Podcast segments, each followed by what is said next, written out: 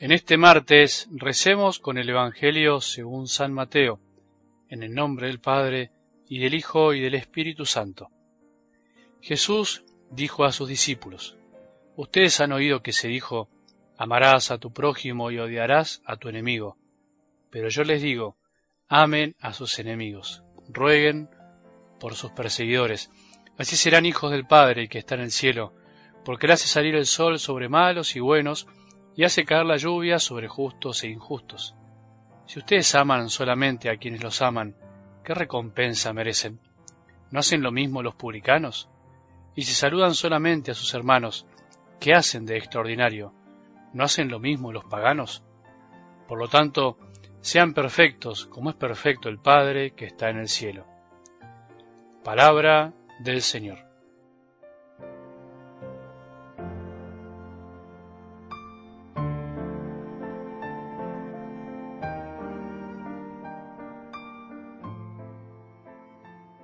Cuando se sube una montaña se experimentan muchas sensaciones. Cuando se empieza a escuchar la palabra de Dios, también. Ya lo habrás vivido alguna vez, lo estarás viviendo ahora, encontrándote con textos nuevos que nunca habías escuchado. Te estará pasando con este sermón de la montaña. Los comienzos siempre, en general, en todo lo que emprendemos son para entusiasmarse. Siempre es lindo empezar algo. Siempre es lindo emprender un viaje nuevo, una ruta nueva. Por eso cuando se empieza a subir, a trepar la montaña, se empieza generalmente con ganas, entusiasmado, mirando la cumbre, deseando llegar ahí, mirando el lugar donde queremos llegar, mirando la meta. Con las palabras de Dios nos puede pasar lo mismo, con la misma palabra. Al mismo tiempo, la cumbre atrae, nos dan ganas de estar ahí rápido, nos da ansiedad, anima a levantar la cabeza y a poner todas las fuerzas en cada paso que damos. Imaginemos eso, imaginemos eso mismo, pero siguiendo que Jesús es la cumbre.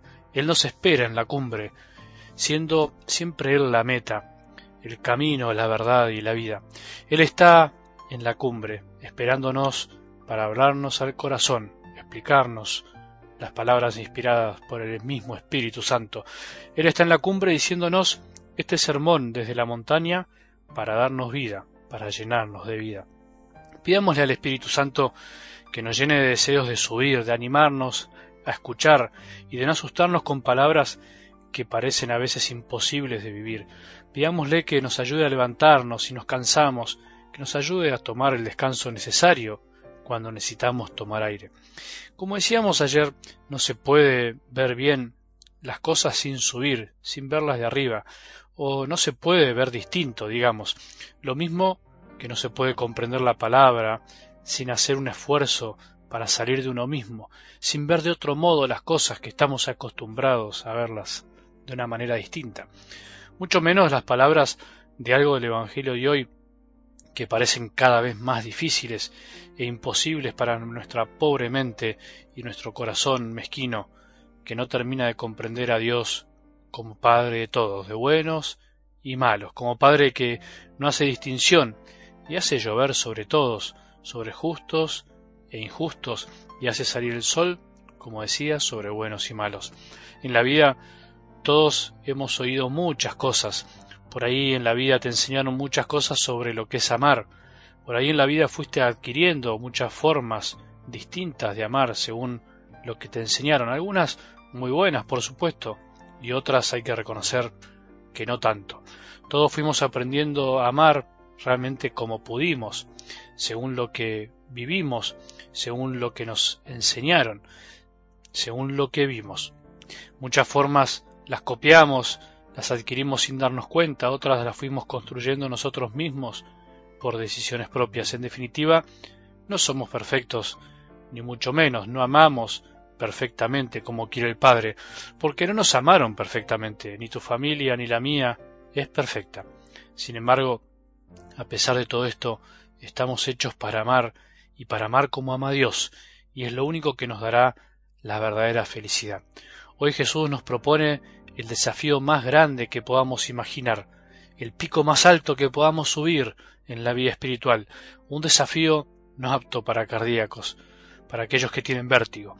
Sean perfectos como el Padre que está en el cielo es perfecto. O como dice otra traducción, sean misericordiosos como el Padre es misericordioso. Increíble la propuesta, increíble invitación de Jesús. Antes que nada, debemos evitar confundir la palabra perfección con un perfeccionismo moral o como pretensión de no equivocarse nunca, de no caerse, con un perfeccionismo humano, un moralismo. No, Jesús se refiere a otra cosa más profunda. Tenemos que ir más allá de la justicia de los escribas y fariseos, que incluye el deseo de no equivocarse, por, por supuesto. En el fondo nos está diciendo, dicho de otro modo, amen como ama mi Padre, amen como los ama mi Padre, amen a buenos y malos, tengan misericordia, no discriminen el amor, diciendo quién es digno de ser amado. Un hijo de Dios quiere amar como su Dios, como su Padre. Seguimos con el tema de ser hijos, porque si somos hijos, ¿cómo vamos a odiar a alguien? Si somos hijos de un mismo Padre que ama a todos, ¿cómo es posible que le niegues el saludo a alguien? El odio, el rencor, el enojo, el negar un saludo, el devolver con el mal al mismo mal, son reacciones de los que todavía son inmaduros, no se sienten hijos de un mismo Padre, del que todavía no cree verdaderamente, no tiene la fe suficiente para creer que Dios todo lo puede. Jesús nos mandó estas cosas no sólo por los enemigos en sí mismos, por aquellos que no nos aman o nos hicieron algún mal, sino también por amor a nosotros mismos, no sólo porque todos son dignos de ser amados, incluso los enemigos, como vos y yo, que también a veces nos hemos comportado como enemigos, que a pesar de nuestros errores también nos merecemos el amor, sino porque nosotros tampoco somos dignos de odiar a nadie, nos hace mal. Ahí está la enseñanza profunda de hoy. El odio daña al que lo tiene, te daña a vos mismo. Por eso, al perdonar a un enemigo, te perdonás también a vos mismo, te librás de un peso muy grande. Nos podemos preguntar, ¿quiénes son nuestros enemigos? No solo los que alguna vez nos hicieron un mal, sino también aquellos que nos cuesta amar por diferentes razones, aquellos que no nos caen bien, aquellos que nuestro corazón rechaza por una cuestión de piel, como decimos. ¿Qué nos pide Jesús? ¿Que seamos amigos? ¿Que andemos a los abrazos? No, que por lo menos no le neguemos el saludo, que recemos por ellos, que no los critiquemos, que no les hagamos el mal como nos hicieron ellos, que no los juzguemos, que no le paguemos con la misma moneda. No nos olvidemos que el mandato de Jesús es también por nosotros mismos. Acordémonos que no somos dignos de odiar a nadie. Nuestro corazón está hecho para cosas más grandes. Somos hijos de un mismo Padre que ama a todos y está deseando siempre que sus hijos no se desprecien entre sí. Lo mismo que vos pretendés con tus hijos. Probá hoy saludar al que no te saluda, al que te lo negó alguna vez. Probá rezar por el que no te quiere y te critica. Probá mirar de otra manera a aquel que no te cae tan bien. Vas a ver que no nos vamos a arrepentir. Vas a ver que no te vas a arrepentir. Que tengamos un buen día y que la bendición de Dios, que es Padre misericordioso, Hijo y Espíritu Santo, descienda sobre nuestros corazones y permanezca para siempre.